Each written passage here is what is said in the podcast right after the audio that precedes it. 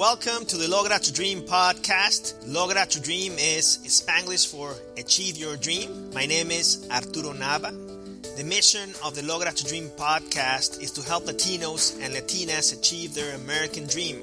I interview successful Latino and Latin inspired entrepreneurs and leaders who will share their stories to inspire you, mentor you, and provide you the business advice you need to get closer to your dreams. Thank you for joining us and for being part of the Logra to Dream project.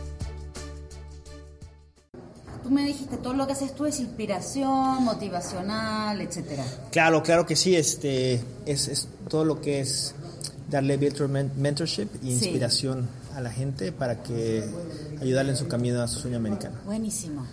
Pues aquí estamos aquí de regreso en Hispanic 2015 y aquí pues uno encuentra ahora sí que todos los influencers del mundo latino, toda la gente que está teniendo impacto. Aquí tenemos a, Gaby, Gaby Natal, una, una super influencer aquí del mundo eh, latino de, que está haciendo muchísimas cosas y ahorita nos va a contar toda, toda su historia, pero bueno, o sea, aquí uno está caminando y se encuentra a gente que, está teniendo muchísimo impacto. Bienvenida, Gaby. Muchísimas gracias. Bueno, Arturo, eh, gracias por tenerme en tu espacio y la verdad que me encanta que tengas este espacio dedicado a todos los que, la verdad, soñamos con este, valga la redundancia, sueño americano, que venimos, que queremos superarnos y que siempre estamos buscando estas herramientas, a ver este, cómo puedo salir adelante, cómo puedo mejorar en esto, en lo otro, cómo puedo lograr los objetivos y una vez que los logré, cómo puedo llegar al próximo nivel. Claro, claro, y este, ya, yo te había encontrado en Twitter hace ya varios meses y, había querido conocerte y entrevistarte en, en Logra to Dream. Entonces, qué bueno que tuvimos la, oportunidad de estar aquí en Hispanic Eyes y conocernos. Y, y no, no di una introducción muy larga a propósito tuya, porque quiero que tú nos cuentes tu historia y, y también que nos digas, que nos cuentes tu sueño americano, ¿no? Y, cuál, cuál ha sido ahora sí que el trayecto de, de Gaby para llegar a donde estás, ¿no? Eh, Cuéntanos. Bueno, primero de todo, hola a todos. Este, les cuento un poquito cómo empieza lo que sería mi sueño americano, que es cuando yo me voy de Argentina. Yo me voy de Argentina después de la crisis del 2001, ya en el año 2002, eh, 2003 voy pensando en que no hay oportunidades. Yo me gradué con una maestría en periodismo, de hecho ahí conocí a mi esposo, que también es mi business partner. Eh, y la verdad es que me gradué y como todos los graduados con todo el ánimo del mundo, el entusiasmo y el diploma y cada vez que iba a una entrevista buscando trabajo eh, me decían tú estás buscando trabajo y queremos que te quieres que te contrate y aquí yo hoy tengo que despedir a la mitad de mi staff eh, entonces esas eran las perspectivas que yo veía y yo tenía por la recesión. Estábamos hablando de un 24% en ese momento en Argentina entonces, realmente se hacía bien difícil soñar. Eh, ni, ni, trabajando gratis te querían adentro de las empresas. Entonces, eh, empecé a pensar que, que, en realidad tenía que buscar otras eh, alternativas. Y mm, estaba desempleada y todo surgió cuando uno no sabe qué hacer, entonces empieza a hacer muchas cosas viendo por dónde va a surgir esa posibilidad, esa oportunidad. Una amiga mía, compañera que se había graduado conmigo, ella sí había conseguido trabajo y estaba trabajando en una consultora, una empresa de consultoría, que estaban haciendo unas jornadas, un seminario donde iban a ver profesores de toda América Latina, de Argentina y de Estados Unidos. Y bueno, es una de mis mejores amigas, tenemos confianza y me llamó y me dijo, la persona que va a ser traductora de los profesores americanos que vienen y necesitan comunicarse, nos canceló último momento. Sé que estás, sé que estás desempleada, sé que no tienes nada que hacer, no tengo presupuesto, pero ¿qué otra cosa más productiva vas a hacer el día de hoy? Y yo la verdad que le dije que sí porque era mi amiga, pero me dio mucha pena porque gente que se había graduado conmigo iba a ir, pero de manera de conferencista, con su empresa. Y yo iba a estar ahí traduciendo, entregando flyers, como un ayudante nomás. Y dije, qué, vergüenza, qué pena me da que, que, estoy ahí como un asistente realmente. Y yo estudié, me gradué, se me hacía un poquito vergonzoso, ¿no? Un poquito bastante. Entonces eh, llamé a mi mamá y ella me dijo, tú no importa que no te paguen, no importa que sientas que repartir flyers o ser traductora no es para una profesionista, eh, tienes que irte, sonríe como si te estuvieran pagando un millón de dólares por minuto, vístete con lo mejor que tengas en tu closet en este momento, porque nunca sabes cuándo la oportunidad va a golpear a tu puerta. Miren, ni que fuera bruja mi mamá, porque ese día fue el día que haciendo ese trabajo hice las conexiones que luego me trajeron a Estados Unidos. Cuéntanos, cuéntanos qué pasó ese día. Ese día llegó a traducir con toda la... Dije, no, tiene razón mi mamá, yo tengo que echarle más ganas, no me puedo desanimar, no importa si no me pagan. Si total, es verdad, iba a estar mirando televisión o iba a estar deprimiéndome en mi casa, mejor voy ahí y hago algo, ayudo a mi amiga. Bueno, entonces, claro, era una conferencia larga, con sesiones largas, paneles largos. A la segunda hora de estar traduciendo, bueno, ya los profesores habían escuchado todo lo que decían los de América Latina, etcétera. Y claro, como era un diálogo ida y vuelta, yo traduciendo todo el tiempo, llegó un momento que me preguntaron, bueno, pero ¿cómo tu inglés es tan bueno? Entonces ahí les empecé a contar, bueno, yo desde los seis años estudio inglés, me gradué de licenciada en Relaciones Internacionales, me gradué con una maestría en periodismo y ahora también estoy estudiando para reforzar mi alemán, me gustan los idiomas. Entonces los profesores no entendían, ¿y dónde trabajas? Ah, no, yo estoy desempleada. Pero ¿cómo desempleada? Pero tú tienes profesionista o máster, hablas así, desempleada. Sí, entonces ellos ahí se enteraron un poco más de cómo era la cosa en Argentina en ese momento. Eh, y quedamos en contacto y lo que pasó es que empezaron a enviarme trabajo freelance también de traducciones, de investigar en internet algo que a ellos les interesaba y que por un tema de idiomas quizás no lo podían leer desde un, de un diario de América Latina, etcétera, etcétera. Entonces quedamos en contacto y a veces me contestaban los emails y a veces no, para ser sincera. Pero yo como si me contestaran todos los días, les escribía como, hola, ¿qué tal? Como, como si ayer me hubieran escrito, ¿no? Como si fuera tu mejor cuate, ¿no? Sí. Hola, ¿qué tal? Miren, se me ocurrió esta idea. Hola, ¿qué tal? Vi esta noticia publicada. Hola, ¿qué tal? Entonces como que, por más que no siempre me enviaban trabajo, siempre se acordaban de mí porque por él los acosaba por, por email, amistosamente, ¿no? Pero les mandaba siempre información. Entonces llegó un día que tenían un proyecto en México y me dijeron, hay un viaje a México, necesitamos traductor, sabemos que tú eh, lo puedes hacer, vente. Entonces me fui a México y también tenía que hacer eh, como eh, ediciones de video, asistir al editor de video, muchas otras cosas que tenían que ver con comunicación, con relaciones públicas. Y la verdad es que, bueno, son esos proyectos que son días largos y toda la noche quedas editando para entregar al día siguiente y salió todo súper bien. Y seguimos en comunicación y un día, al menos pensado, me llegó un mail que dice, eh, acabamos de firmar un contrato grande con un cliente del mercado latino, se abre una posición nueva, tú estás número uno para venirte a llenarla. ¿Te interesa? ¿Cómo me agarré la maleta? agarré la Ahí luego, luego, eh, en caliente. ¿cómo se Era una posición de relaciones públicas. Para una agencia aquí de... Era una relación de esos mismos profesores, hacían trabajo de consultoría. Ah. Entonces, uno nunca sabe. Eh, en, en, el medio todo eso pasó como un año, un año y medio que quedamos en contacto, pero cuando se abrió esa posición, como yo había estado tan insistente y responsable, porque cuando me daban las cosas yo se las entregaba. has hecho buen trabajo, Exacto. resultados ellos agarraron y directamente me ofrecieron el trabajo y ahí empezó la parte oficial de mi sueño americano, que fue llegar aquí y después de que llegué aquí pregunté, bueno, ¿y ahora cómo se hace con los papeles? Porque primero vine y, mi, mi, jefe me preguntó, bueno, ¿y ahora que ya estás aquí, cómo se hace con los papeles? Y yo le pregunté lo mismo a él, ¿y ahora que estoy aquí, cómo se hace con los Porque yo no sabía. ¿Cómo le hacemos? Entonces ahí empezó un largo, largo camino. Eh, primero fue una visa H1B, que fue una visa de trabajo. Después este, empezar con la Green Card, para la cual tuve que aplicar tres veces porque me quedaba trabada en los backlogs. Y bueno, esto empezó en el año 2003 y recién en el año 2007 eh, fue que logró la ciudadanía, no, perdón, la residencia primero, más tarde vino la ciudadanía. Y también todos los desafíos que pasamos todos los que nos venimos. Yo tenía una visa que me permitía trabajar a mí, pero a mi marido no le permitía trabajar, entonces él aprovechó para terminar su tesis empezamos con la Green Card y cruzando los dedos de que ojalá saliera pronto el permiso de trabajo para, para él y para los dos, para poder cambiar de trabajo.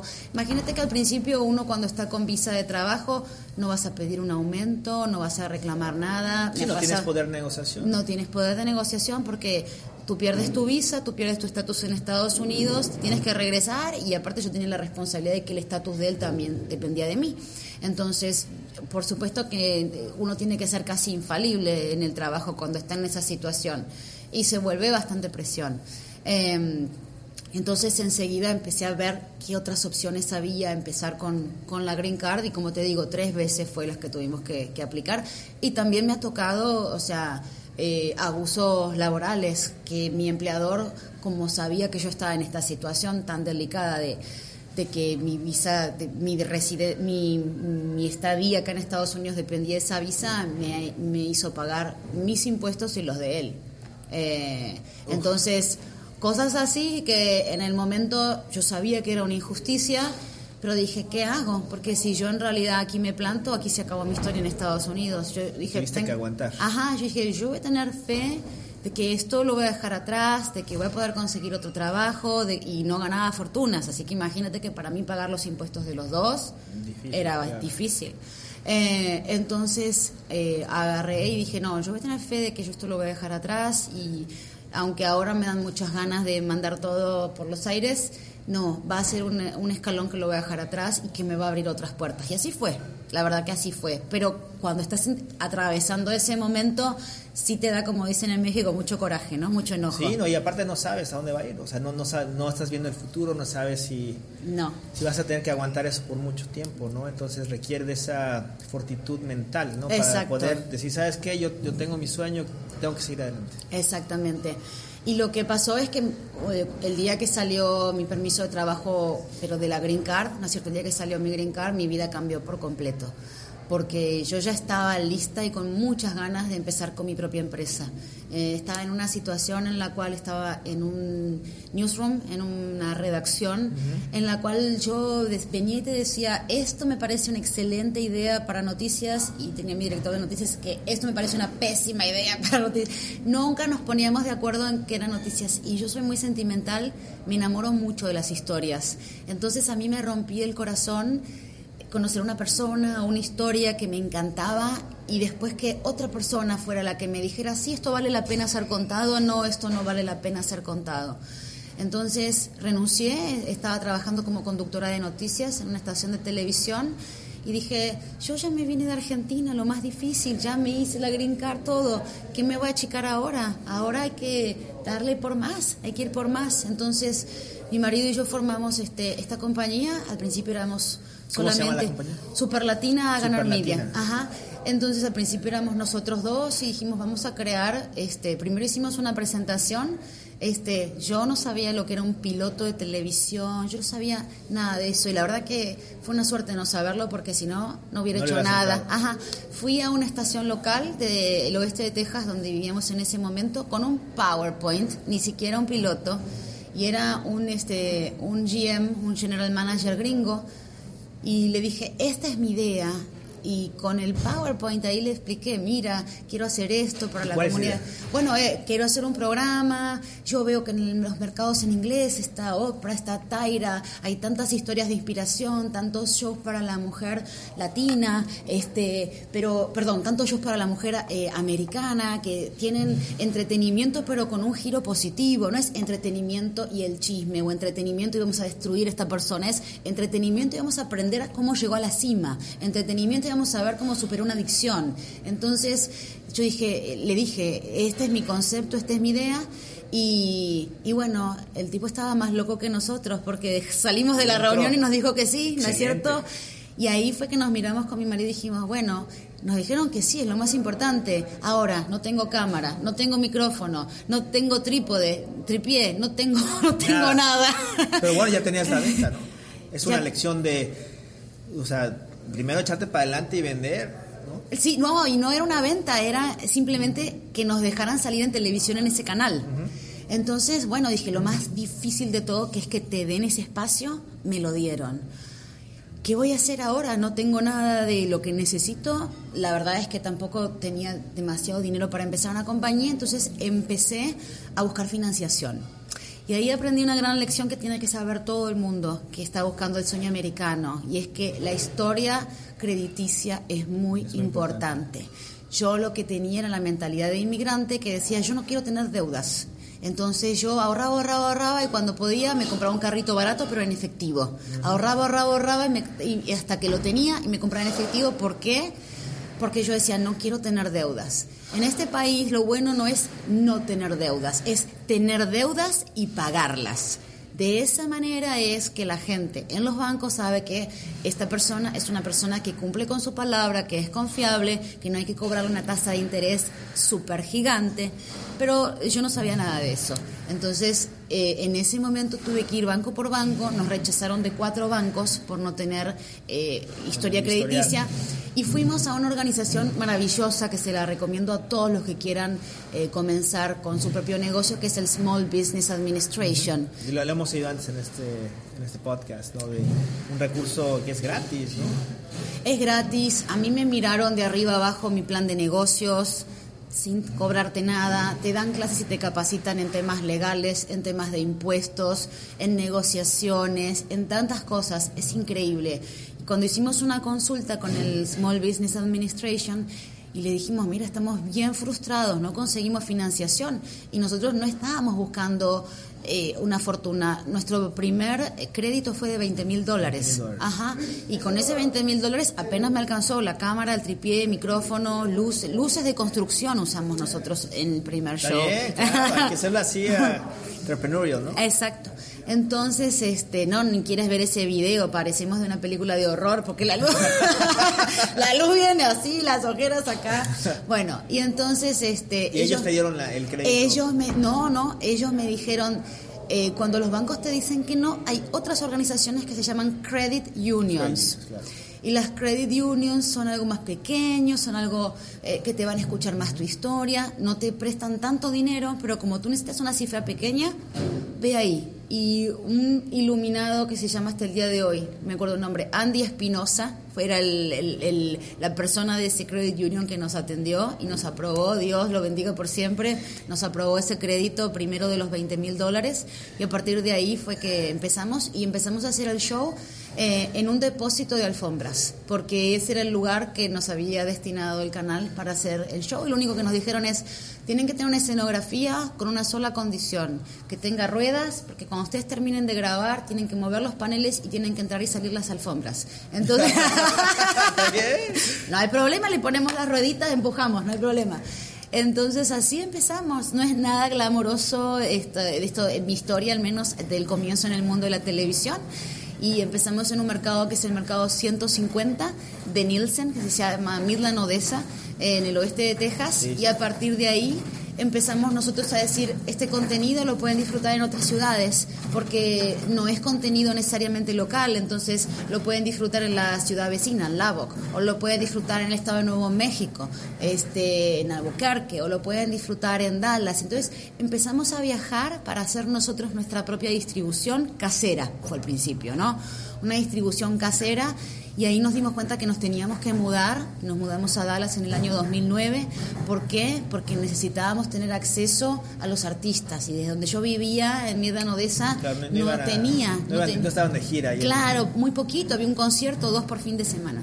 Entonces ahí nos mudamos y empezamos a, nuestra filosofía es siempre mejorar la calidad del producto que tú tienes. Entonces mejoramos la escenografía, mejoramos la imagen de cámaras, eh, trajimos más gente a nuestro equipo para no estar nosotros editando o nosotros haciendo las tareas que se pueden delegar y sí encargarnos de las tareas que te hacen crecer tu negocio.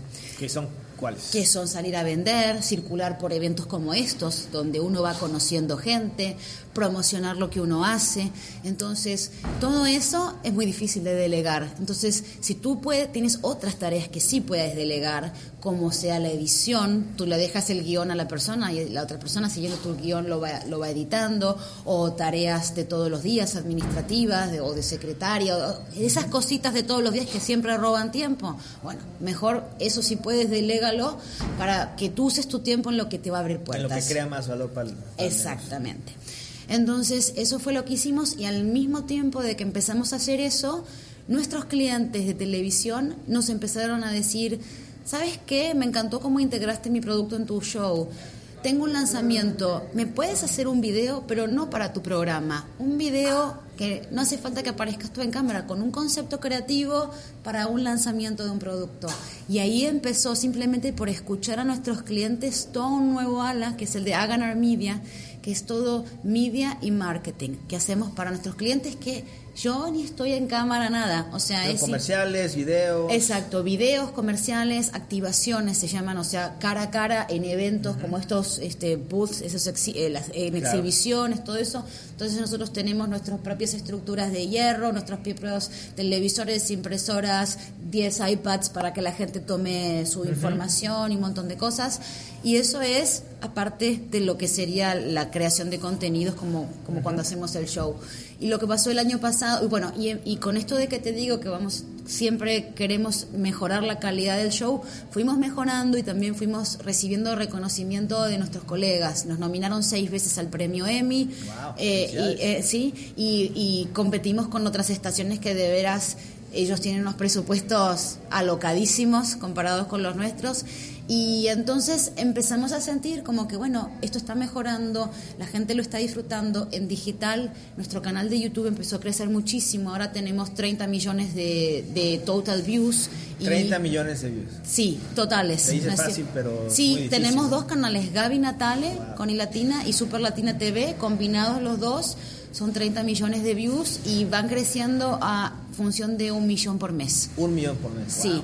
Increíble. Y, te digo la verdad, que digital fue una ayuda tan grande para convencer a otras ciudades y luego lo que pasó el año pasado, que fue que nos pusieron a nivel nacional.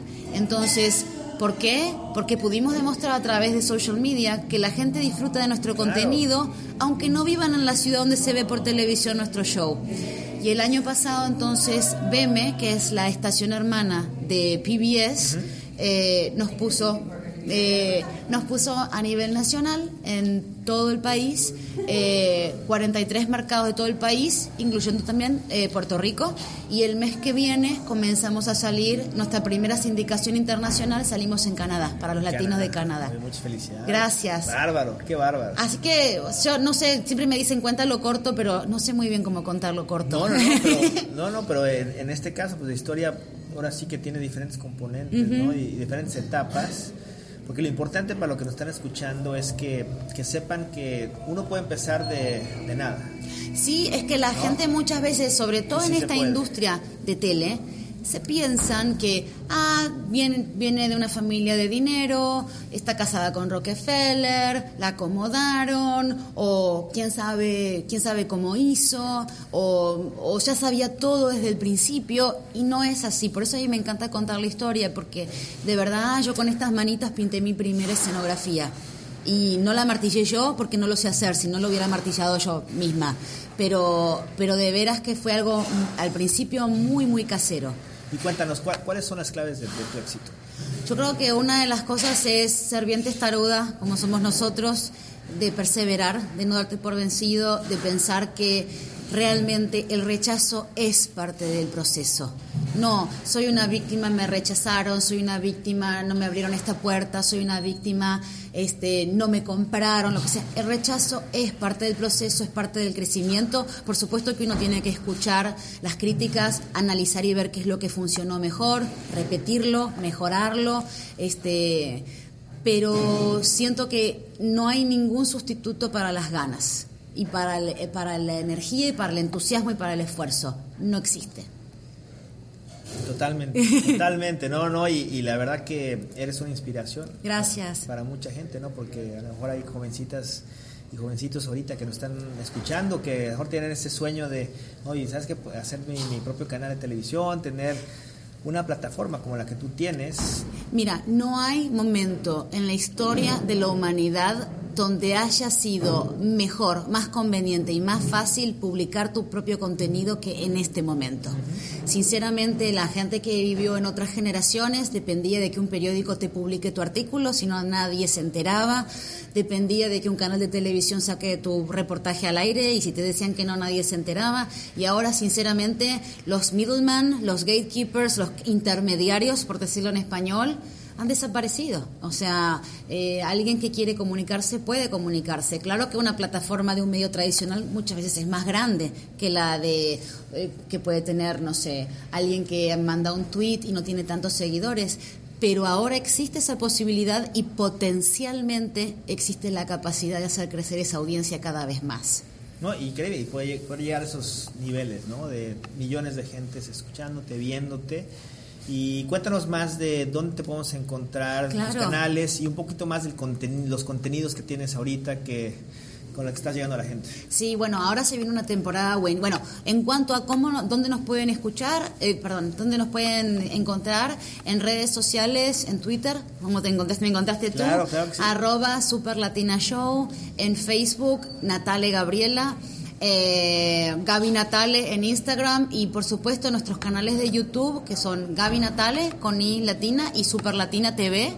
Eh, que ahí siempre estamos actualizando el contenido y quienes nos quieran encontrar en televisión y vivan en Estados Unidos nos pueden encontrar en BM, que es la estación hermana de PBS, televisión diferente, eh, los sábados a las cuatro y media de la tarde hora del este y a partir del mes que viene en Canadá en Nuevo Mundo, Canal Nuevo Mundo, ahí nos van a poder encontrar también. Lo que se viene para la próxima temporada está buenísimo porque yo digo que es la temporada con los nombres más fuertes que hemos tenido hasta el momento. Además que los valores de producción, compramos cámaras de cine, se ve mucho más bonito el show y todo.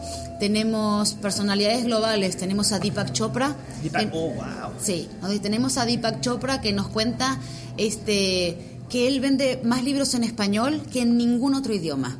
Eh, algo que nos sorprendió un montón. Eh, el mensaje ese de superación, esto, esto de, de, buscar tus sueños y todo, realmente conecta muchísimo con los latinos. Él me contaba eso. La primera vez en 10 años de estar en medios que en una entrevista me quedo sin palabras realmente. Tienen que verla porque me, me, me qué llegaron. experiencia, ¿no? Conocer a Deepak Chopra. Sí, me llegaron mucho las palabras de él, eh, de cómo mejorar tu vida, pero también de cómo dejarse fluir, porque a veces uno se exige, se exige, se exige, y a veces pensando menos y exigiéndote menos, con menos resistencia, se logra más. Es difícil, ¿eh? Yo soy muy controladora. Es difícil, ¿no? Para todos los que hemos sido empresarios antes, este, te entiendo perfectamente, ¿no? Pero qué padre. Entonces, Deepak Chopra y otros. Sí, este... Deepak Chopra, Carlos Santana, Talía, William Levy, eh, Pablo Alborán, Miguel Bosé, Cristina Saralegui contándonos cómo fue triunfar para ella en un mundo de hombres, porque la televisión frente a cámara hay muchas mujeres, detrás de cámara, en el mundo de los ejecutivos bueno, va cambiando de a poquito, pero la mayoría son puros hombres. Sí, exactamente. Entonces, la verdad, eh, Kate del Castillo nos recibió en su casa en Los Ángeles. Ah, qué padre. Sí, muy lindo, muy linda experiencia con su perrita Lola, ahí que se quería robar la atención en la entrevista. Así que la verdad es que todas estas personas nos contaron cómo dejaron atrás eh, sus problemas o cómo superaron adversidades, porque nuestro show, esa es nuestra intención, es entretenimiento, pero con un propósito, con, una misión. Con una misión, ¿no? con una ayuda y que se alinea mucho con lo que hacemos aquí en Laura Dream, que es, Exacto. que es en realidad inspirar y darle ahora sí que la guía virtual a la gente para que pueda acercarse a su sueño, teniéndote gente, gente como tú, que vienes a inspirarnos, a contarnos tu historia, ¿no? Yo feliz. Nuestro lema en el show es, lo único imposible es aquello que no intentas. Y es, eso es totalmente cierto. Entonces ya saben, para que hoy, hoy es un día que puedan empezar a, a construir su sueño, a buscar su sueño y, y pues bueno, o sea, sí se puede. Sí, se, puede, claro que sí. Claro que sí. Tenemos aquí a Gaby como, como, un ejemplo vivo. Y hoy muchas gracias Gaby por compartir tu tiempo aquí en Hispanic Size. Ha sido un honor conocerte. Muchas gracias y este, muchas gracias por inspirar a toda, la gente. No, gracias a ti eh, por, por darme este tiempo, Arturo. Eh, gracias a toda la gente que nos está sintonizando. Y bueno, antes de despedirme les quiero decir, yo sé que a veces tenemos un mal día, a veces tenemos un buen día, pero lo más importante es que no tiren la toalla, sigan adelante, porque en el momento más inesperado puede ocurrir algo maravilloso, pero eso sí perseveran. Así que no se den por vencidos. Gracias. Perfecto, no, pues muchas gracias Gaby y ya saben, keep the fire in the belly burning and you will lograr to dream. muchas gracias. Sí. gracias, deja. Bueno, un gusto. Thank you very much for joining us today.